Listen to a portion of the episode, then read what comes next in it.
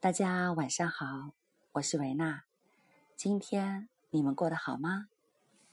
今天我想和大家分享的话题是爱的力量，欣赏。在我的身边，很多朋友都会知道，我在生活中是比较容易称赞别人和欣赏别人的人，因为在我觉得。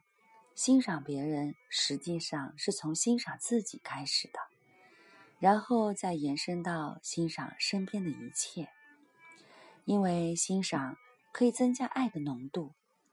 当你越来越多的只关注对方的优点，这个时候你会发现欣赏到的地方会越来越多，你就会越发的爱对方，因为你发现对方是如此的。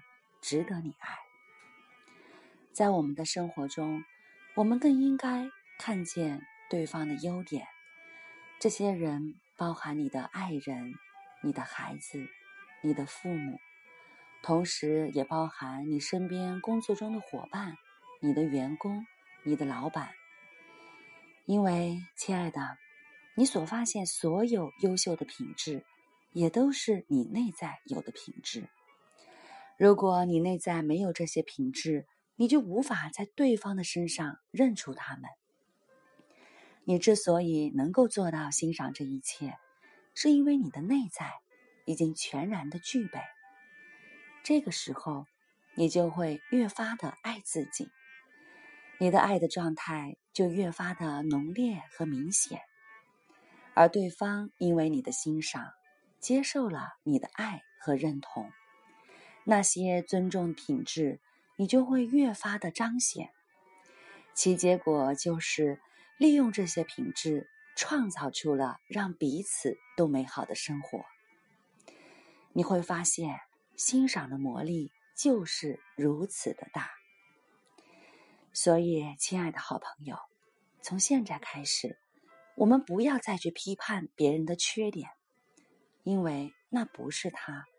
让欣赏成为你的常规意识，因为你的生命将被你欣赏或者被你批判的品质所包围。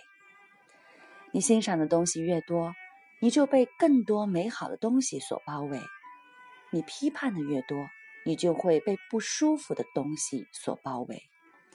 所有的一切都是我们自己所创造出来的。